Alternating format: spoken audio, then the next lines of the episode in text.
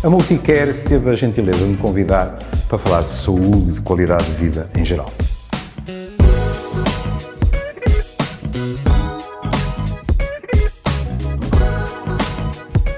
Olá, hoje vou-vos levar à Universidade do Minho e ao meu colega, o Dr. Pedro Morgado, que, eh, com a sua equipa, nomeadamente uma colega nossa eh, espanhola, Maria Pérez, tem estado a fazer um estudo de como a população tem vindo a reagir à pandemia.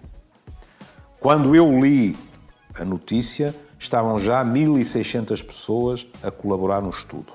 Mas, entretanto, podiam uh, outras pessoas juntar-se a ele e, portanto, presumo que quando me estiverem a ouvir já teremos uma amostra mais significativa.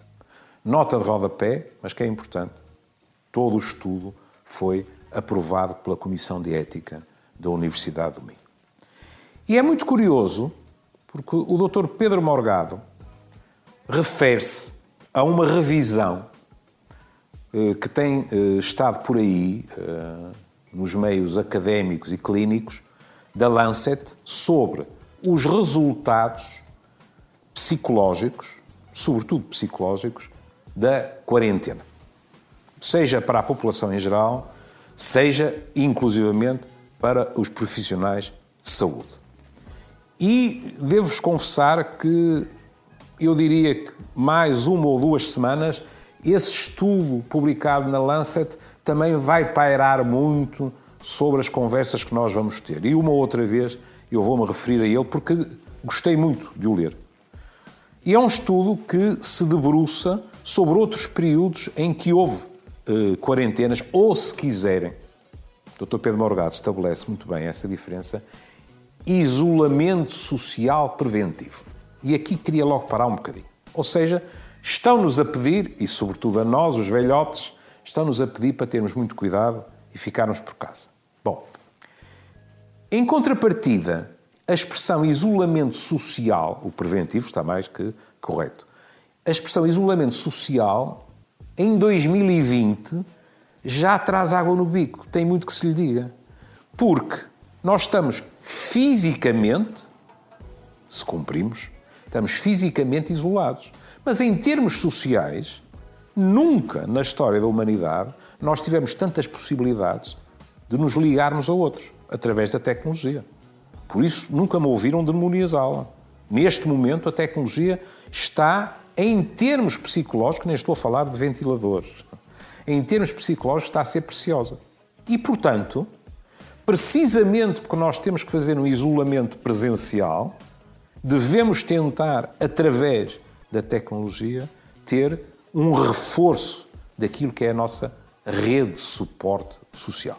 Bom, e o Dr. Pedro Morgado salienta algo quando fala do estudo da Lancet, que é o efeito angustiante, no mínimo eh, produtor de confusão no público em geral, das incertezas. E nós estamos cheios delas. Sobre o vírus, como funciona, se com o, com o tempo quente abranda, se não abranda, se há segunda vaga, eh, quando é que as coisas vão ficar, digamos assim, mais amenizadas em termos de decisões nos diversos países, tudo. Vou-vos dar um exemplo. Foi muito bom que a questão da máscara, não máscara, em que sítio, a pouco e pouco fosse conseguido um consenso. Porque não é bom que pessoas que já têm que se preocupar com a sua sobrevivência, ponto final, pura e dura, ainda estejam confusas com mensagens que lhes são passadas, seja pelo poder político, seja pelos especialistas, etc. Em contrapartida, enquanto isto correu bem, talvez fosse melhor que tivesse, eh, digamos assim, caminhado para um consenso mais cedo, tudo bem. Em contrapartida, vou-vos dar-vos um exemplo de algo que não me agradou nada.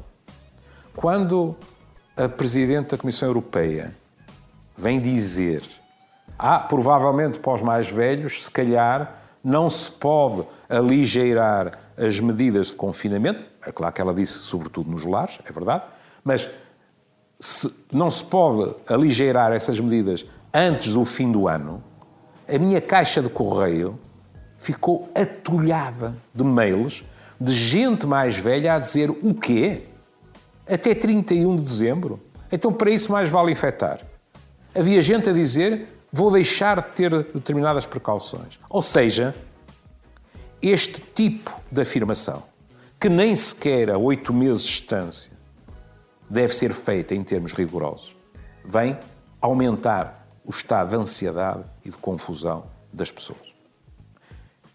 A equipa do Dr. Pedro Morgado diz coisas que são perfeitamente eh, expectáveis, mas é preciso comprová-las.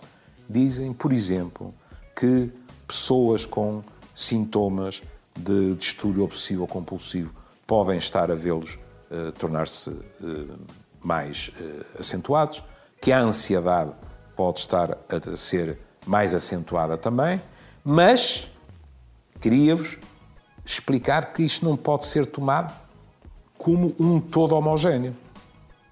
Por exemplo, um jornal espanhol trazia uma reportagem com uma entrevista a um colega meu em que havia algumas pessoas com problemas psicológicos a que se sentiam melhor. Sabem quem? Pessoas que sofrem de agorafobia, ou seja, pessoas que têm medo dos espaços abertos. E, portanto, o facto de estarem confinados dava-lhes alguma segurança. Qual é o problema disto?